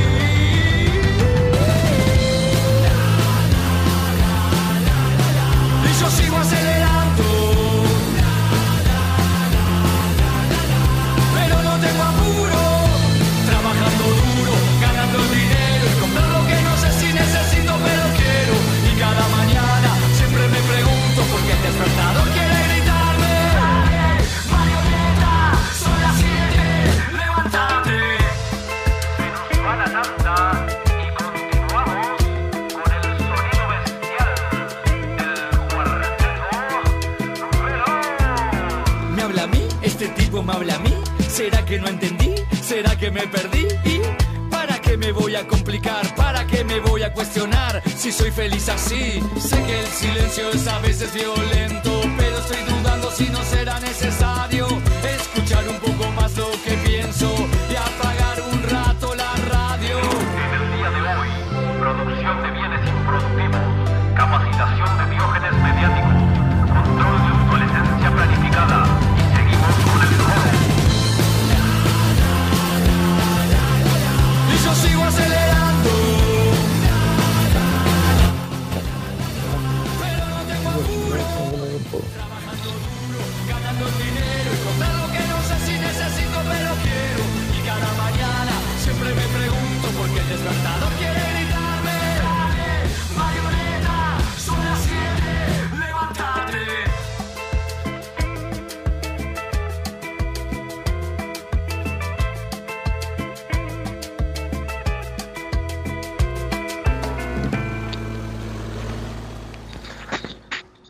Bueno, aquí estamos. Día raro hoy, ¿no? Día raro. Tuve muchísima gente en Instagram, este, hubo mucha gente escuchando la apertura y gente ahora en línea. Y a nadie le pasa nada eh, eh, importante o, un poco menos importante, pero nada que lo inquiete como para querer conversar un rato conmigo de eso que le sucede, o de tener una duda que a lo mejor yo puedo ayudar a encauzarla o explicarle la duda. Hay, días que son así. Quizás en toda la apertura que dice que fue muy puntual y, y con muchos ítems y muchos tips, se quedaron muy enganchados, ¿no? Este, o muy reconociéndose en esas, en esas cuestiones que mencioné, no todos, pero muchos de ustedes. Este, y, y bueno, nada. Entonces quedaron así, ¿no? Como uno queda así medio, medio pollito mojado, medio, medio estrujado. El, el, el, WhatsApp, el celular de la producción es 54 911 3103 6171. 54 911 3103 6171. Hay un tema que se llama este, de Voice to Men, que se llama final, del final de partida o final del camino. Gerardo, no sé por qué me vino ese tema ahora. Son unos negros que cantan bárbaro, uno tiene una voz así muy... pero este Voice to Men, por supuesto que lo conoces al grupo, vos que sos medio DJ. Este, final de partida, final de camino se llama el tema para poner un poco de, otro, de otro lenguaje, ¿no? Este, ahí Carlos Magrán dice, lo peor que reconocí en mi vida y me llevó mucho tiempo lograrlo, este, la confianza en mí mismo. Cuando te parás ahí cambia tu vida. Se alejan varios, pero se empiezan relaciones más sanas. Ah, sí, cuando uno se encuentra en la vida se alejan varios, por supuesto, sí. Y llegan otros, ¿eh? no hay que tener miedo a los que se alejan. Nicolás Viperri dice, Dani, pecho frío, aguante River. Ajá, no, los de Racing no somos pecho frío, ¿estás loco vos? No, los de Racing no somos pecho frío para nada. Este, Fernando dice, algún valiente que hable con Dani. Berenice Cornejo dice, Dani, ¿qué pensás de todos estos cuadros de ansiedad y depresión que se ven hoy en día? Es muchísima gente la que lo padece. Bueno, querida, se ha instalado un miedo universal. Bueno, ves que ha instalado un miedo universal, el miedo. Yo por eso, la semana pasada pasé la, la canción de, de, de, mi médico que, toca y compone y tiene una banda, este, que habla de eso, ¿no? este, que habla del miedo. Ha instalado un miedo universal, 878 variantes, este, de, de, vos fíjate que se murieron este, de, COVID en el mundo, la misma cantidad de, personas que se mueren todos los años por problemas respiratorios, la misma. Para esto, tres, cuatro, cinco vacunas, después, si no es este, la fiebre del mono, la del mono, la del otro, la de... hay como un manejo de, de, todo el mundo limitado y encerrado, este, con paranoia, con esto, con lo otro, y el encierro angustia y genera ansiedad, eh, aparte los efectos post pandemia, este, imagínate. El enojo que produce el encierro, la depresión está basada en los enojos. Amén que hay mucha depresión en gente joven, ¿eh? muchísima depresión en chicos jóvenes, en personas jóvenes de corta edad. Este, la ansiedad tiene que ver con, limitaciones absolutas en la vida, ¿no? Este, encerrar a un niño y vas a ver cómo despierta una ansiedad extrema, ¿no? Este, pero la depresión son enojos tremendos. En general el mundo está muy mal, está bastante podrido, ¿no? este, hay como una crisis existencial de, de, de, diría, de, la especie humana, ¿viste? Es decir, está, está como muy complicado todo. Y hay un manejo generalizado del miedo instalado. Este, es maravilloso, ¿no? El, el- muchacho este tan millonario, Bill Gates, hace cinco años predijo la pandemia. Él es dueño y accionista de un montón de laboratorios. A mí me da desconfianza, ¿qué crees que te diga, viste? Este, ahora, eh, en- eh, dijo otro de los hipermillonarios también, que son accionistas de todas las grandes empresas, ¿no? En- en un año que viene o en el otro vamos a tener una pandemia peor que esta. Pues fíjate que hay dos o tres países en el mundo que tienen aislado el virus de la viruela, que no hubo más viruela. En cualquier momento tiran en una en una pileta de lavar la ropa, por decir algo, el virus de la viruela empieza a correr por el agua y se llenó de viruela el mundo, ¿no? Que está erradicada. Hay otra cosa que ha aumentado impresionantemente, que son las enfermedades de transmisión sexual. Producto de, ustedes fíjense las campañas que hay para que la gente se vacune contra el COVID. Primera dosis, segunda dosis, tercera dosis. Ahora van a vacunar los chicos de 3 a 6 años.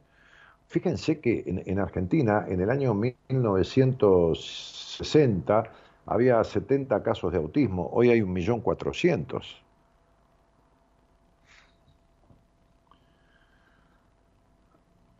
¿Ustedes escucharon hablar de sífilis? ¿Escucharon hablar de gonorrea? ¿Escucharon hablar verdaderamente de HPV y de las manifestaciones y de los sistemas de contagio y de lo que pasa con eso y lo que ha crecido el contagio, el porcentaje? No, ni en pedo, nada. Nada. Nada. Pero escucharon pelearse a los políticos, criticarse uno al otro, este, este, escucharon este, hablar de dólar, hablar de deuda externa, escucharon hablar de, qué sé yo, ¿no? Escuchan esto, lo escuchan, ¿no? Sí, lo escuchan, sí, sí. De lo demás, ni hablemos. De, la, de, de, de los aumentos de enfermedades de transmisión se sexual, la CTS, ni hablemos. Que eso es ignorancia, culpa, el mayor causante de las enfermedades de transmisión sexual es la culpa sexual. Esto lo van a encontrar en cualquier libro que lean de medicina cuerpo-mente. Van a leer enfermedad de transmisión sexual, la base, la culpa en la sexualidad. Es determinante. Es factor fundamental, ponerle el 95% de los casos. Entonces, digo, este, no se, de eso no se escucha nada, no hay campañas de nada, no hay esto, no hay lo otro. Sí, sí, te dan, te dan contra HPV una vacuna, las, las chicas, pero nada, todo silencioso, no, no hay grandes publicidades, no, no, no, no, no, no nada. La sífilis estaba prácticamente desterrada, no existía. Ahí la tienen de vuelta. Ahí tienen de vuelta. Muchísimo aumento de la tricomoniasis, las tricomonas, que son parásitos que se instalan en la vagina o, en, el, o, en, el, en, la uretra, este, este, y son molestos y este, producen muchísimo más molestia en, en, la mujer que en el hombre. Este, se contagia también por transmisión, por, por, por, por, efecto de... Si quieren les hablo un día, tengo toda la estadística, todo de la Argentina y del mundo, de, de, de, de, de, cómo están las enfermedades de transmisión sexual. Hoy en día, ¿no? Tengo lo último que hay en estadística. Este, de relevamientos y todo eso. Aproximado, ¿no? Aproximado porque se, se, imagina, se imaginan lo que no está declarado, ¿no? Lo que no, por ejemplo, por ejemplo, el 16% creo que es de las personas que son portadores del virus de HIV no saben que son portadores. O sea, andan teniendo relaciones sexuales con posibilidades de contagiar a las personas con que tienen relaciones sexuales. O sea, que en Argentina hay 20.000 personas, 20.000, ¿no? ¿cuántas provincias somos? 24, 25. Hay 20.000 personas, qué sé yo, 2.000, 3.000 en Capital, 2.000, 3.000 en Buenos Aires, 500, 600 en Córdoba, 500, 400 en Tucumán, 300 en Tierra del Fuego, que son portadores de HIV, de HIV o de VIH, como quieran decirle, y no saben que lo son. Hay 130.000 contagiados que saben que tienen el virus, pero hay 20.000 que no saben que lo tienen. Y entonces, bueno, como eso, un montón de cosas más. ¿Ustedes escuchan algo de eso? ¿Escuchan las publicidades de, Coso o escuchan, qué sé yo, Argentina se transforma, dicen de un partido político, eh, obra del gobierno nacional, dice la obra pública, la calle tal, este, construimos el colegio tal, mientras tanto la gente se caga contagiándose de enfermedades y de todo. Y, flaco, no me expliquen, yo no, yo qué quieren que les diga, no, no. Decir, está todo mal, está, no es todo, pero está bastante mal, casi todo.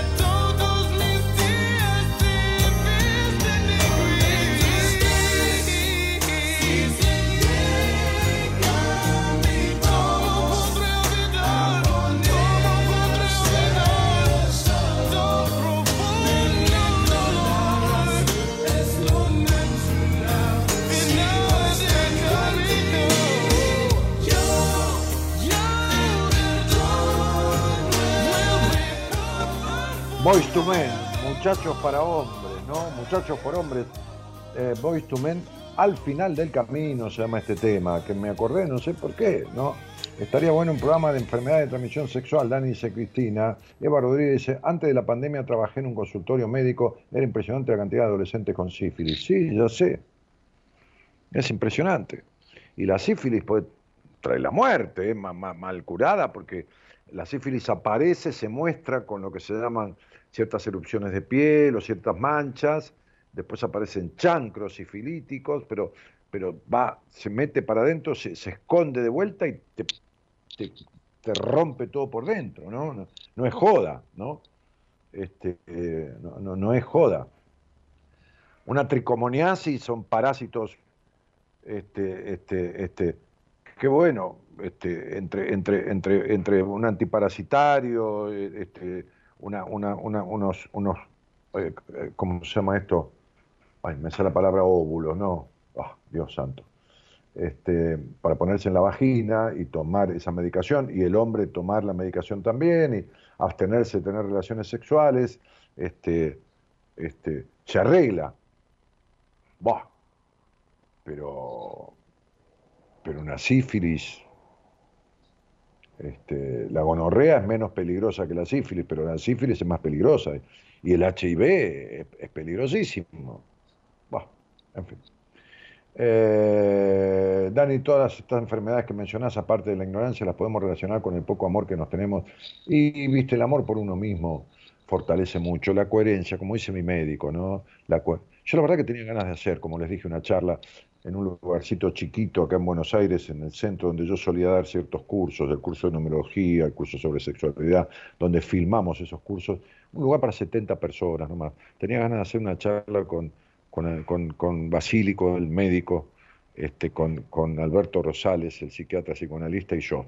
Para 60, 70 personas, muy íntimo, ¿no? Muy íntimo. Este, hablar de todas estas cosas. Este, hola, buenas noches. Hola, Dani, buenas noches.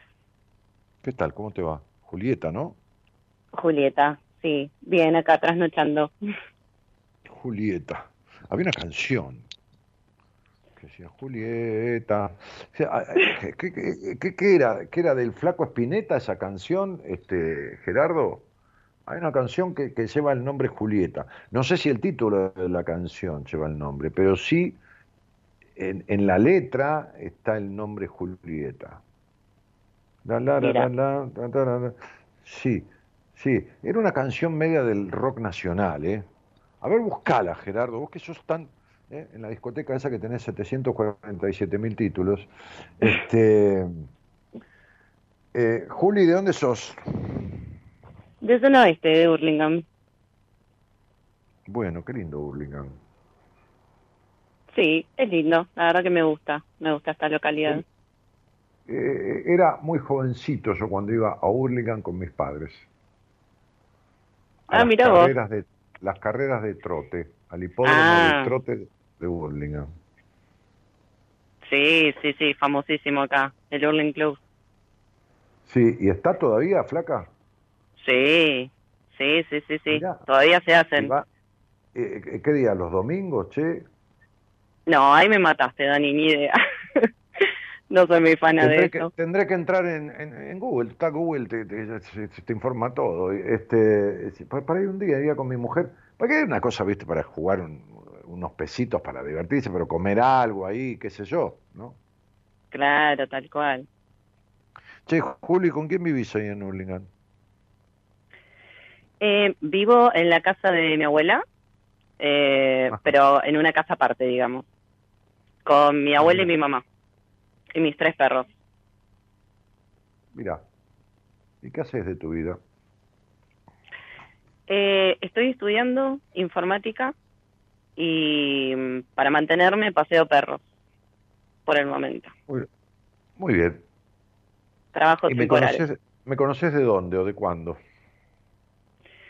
Te conozco desde diciembre del año pasado y por un libro tuyo que me llegó de... Bueno, no, es larga la historia, pero a través de un libro tuyo me enteré que había un programa, el libro de Entre vos y yo. Y, ah, nada, te empecé a escuchar. ¿Cómo?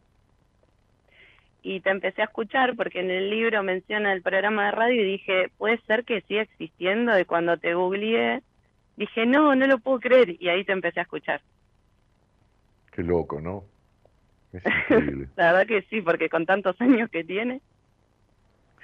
Mira, me hace acordar un día, eh, salió, yo estaba en Radio América, cuando Radio América estaba en Palermo Hollywood, que era de, de, de Ernequian, el dueño de Aeropuertos 2000, este, y estaba ahí este, este chico Castro que se suicidó, que estaba en, en, en, su programa al lado, estaba Radio del Plata, bueno, nada, éramos todo un, un grupo.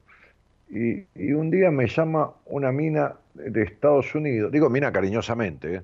este, Sí. este, eh, de Estados Unidos, porque la hermana que vivía en Argentina entró en una librería. En ese momento estaba muy famoso Jorge Bucay, muy famoso. Ah. Tanto que mi primer libro, como viste la contratapa, tiene un cuento de Jorge Bucay que Jorge Bucay escribió para mí. Sí, sí, sí.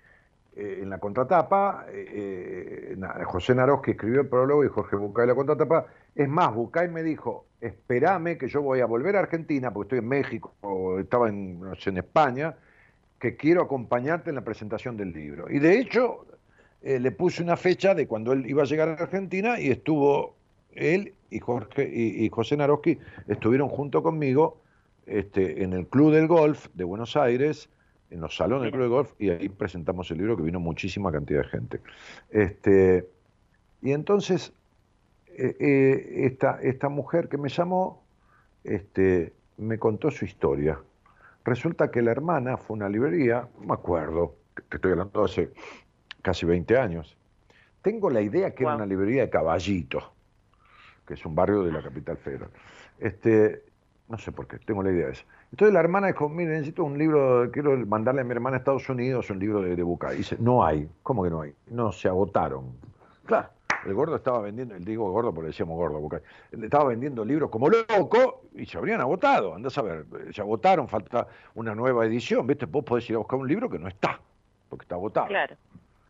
Entonces el, el librero le dice, pero tengo este de alguien que escribe como Bucay. ese, ese este era yo. Qué loco, mira vos. Sí, sí. Entonces el libro fue a parar a Estados Unidos y esta mina se hizo fanática mía, ¿no? Este, bueno, Bucay no hacía radio, le- lo diría Bucay, está todo bien, no, no fanática mía en contra de Bucay ni nada, pero este, y un día se habló- salió al aire en la radio y me contó su historia de vida, porque me animó, se animó a contármela.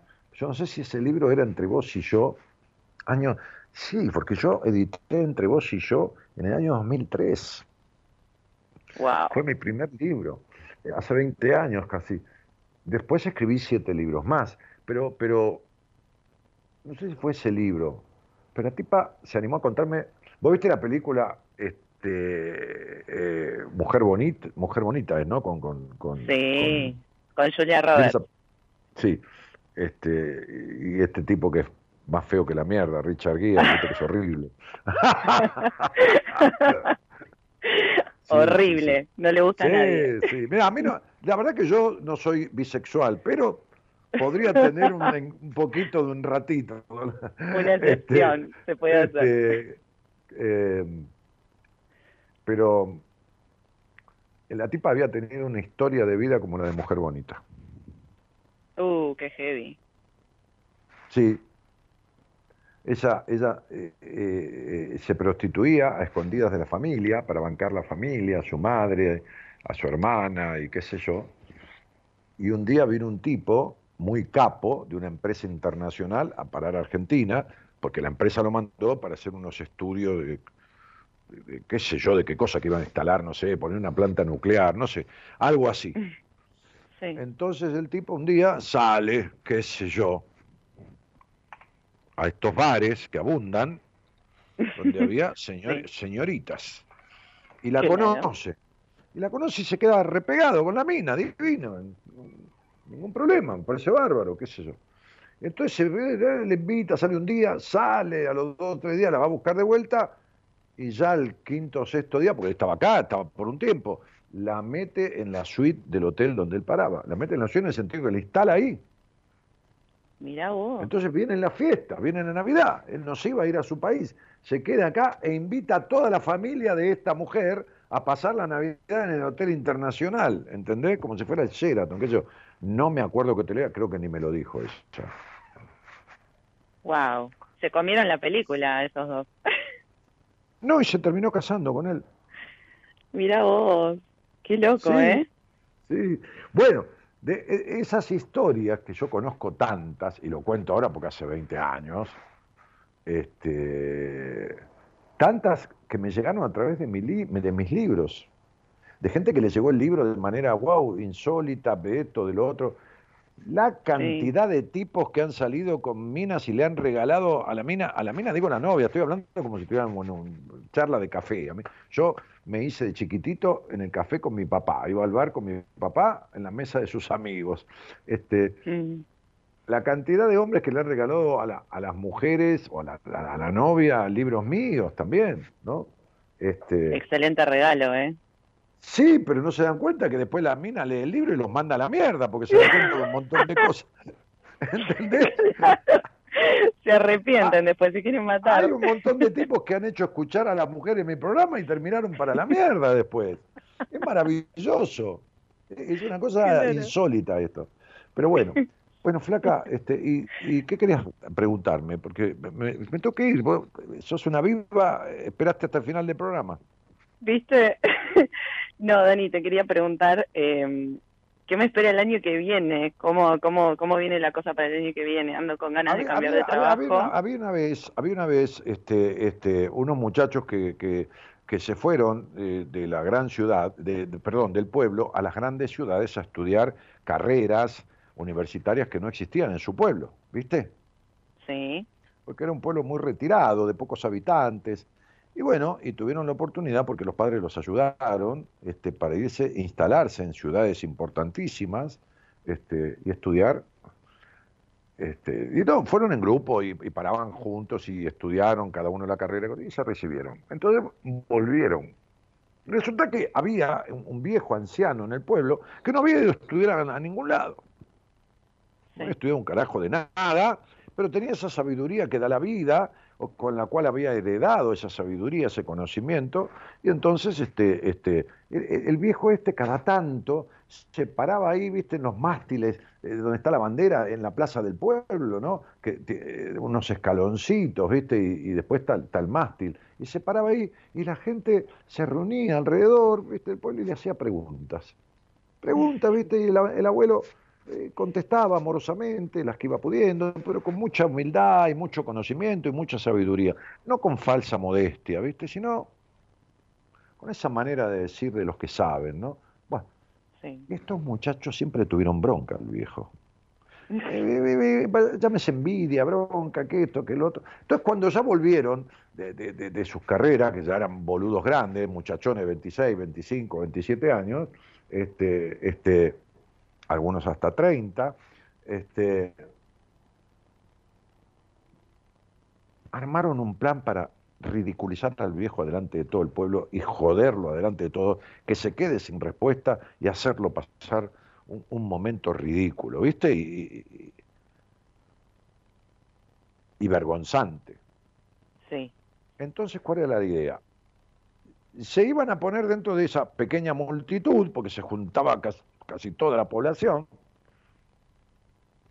iban a empezar a llamar la atención del viejo pidiéndole una pregunta, sí. que, no- que contestara una duda. ¿Y cuál era la cuestión? Uno de ellos iba a tener un, peque- un, un pájaro en la mano que iba a asomar la cabecita ¿no? con, eh, con el puño cerrado y le iban a preguntar cómo estaba el pájaro, cómo Sí. estaba este ave. Entonces, si el viejo le decía, ¿cómo, cómo está? Claro, si está viva o está muerta. Entonces, si el viejo decía, está viva, apretaba un poquito el puño, que el pájaro lo estrujas y lo matas, y lo tiraban muerto al piso. Y el viejo quedaba en ridículo. Y si el viejo decía, está muerto, entonces abría la palma de la mano y lo dejaban volar. ¿Me explico? Sí, Entonces empezaron los muchachones dentro de esa pequeña multitud a gritar, nosotros, nosotros, nosotros. ah". Y entonces el anciano al rato dijo, esos muchachos de tanta algarabía, esa energía que da la juventud, ¿qué les pasa? ¿Qué quieren? Y el señor, queremos hacerte una pregunta, queremos hacerte una pregunta.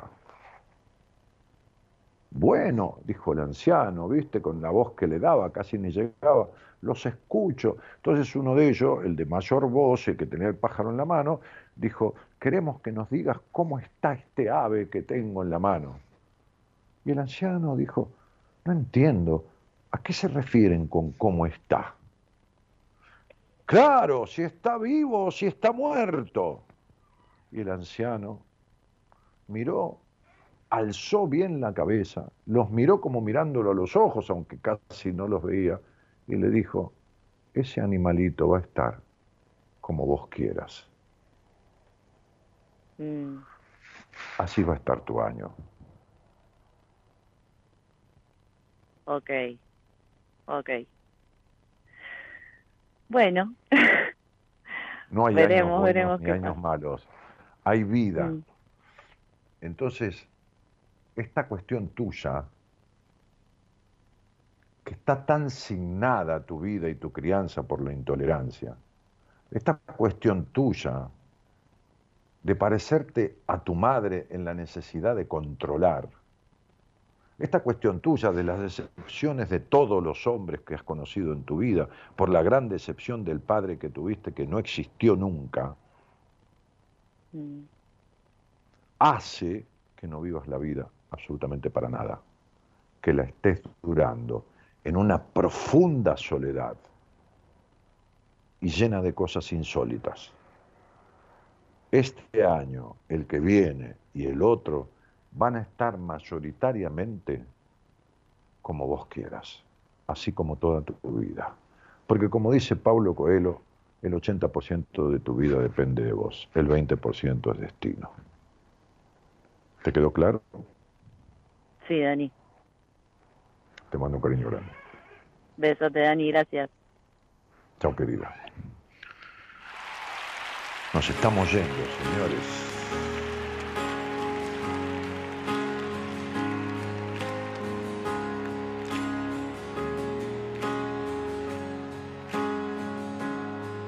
No soy ejemplo para nada, para nadie.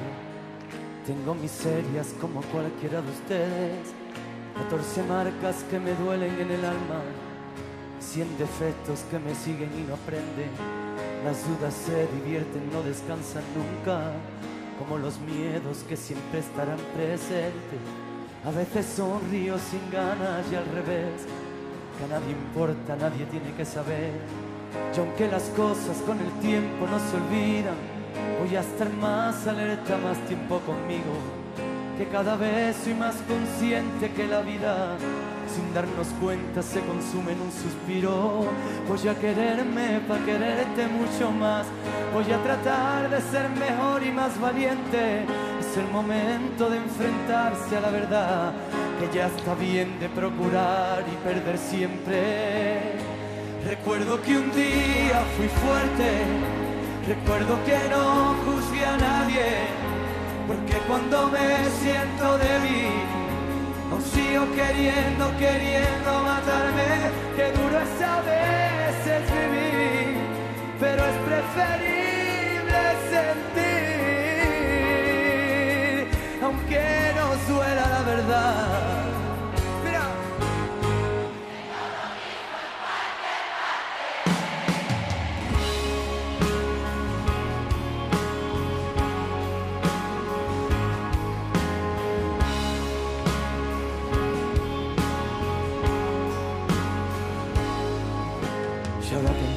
Que mis padres de niño siempre decían con el corazón temblando, nunca te fíes del que quiera ser tu amigo, que con un caramelo te mete en el saco y piensas si eres uno más de los que estrellan su tiempo en un televisor de color rosa. Bueno, nos Si estamos es yendo verdad- de mayo este, ¿eh? me encanta este tema que puso Gerardo para cerrar el programa. Cristina, hay una chica ahí que que tiene que ir al, al- al- más que al psicoanalista, tiene que ir al, al oftalmólogo porque dice que yo tengo cierto parecido a Richard Gere, entonces me parece que está mal de la vista esta chica Elizabeth. este, bueno, eh, nos estamos yendo. ¿eh? Manuel Carrasco, siendo uno mismo, temazo, dale un poquito más. No te rindas, siéntete libre y orgulloso de quien eres. Recuerdo que un día fui fuerte, recuerdo que no busqué a nadie, porque cuando me siento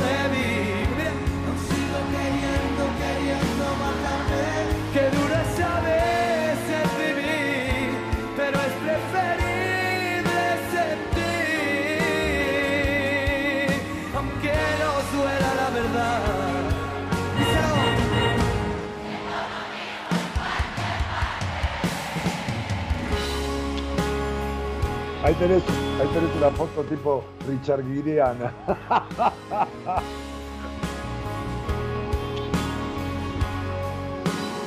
Pero tengo una con smoking, Eloísa, como, como está Richard Gere en la película, ahora que me decís. ¿No, ¿No tenés esa foto mía, Elo? ¿O está en el Instagram? No. Bueno, nos estamos yendo. El señor Gerardo Subirana en la operación técnica. ¿eh? Este, dice...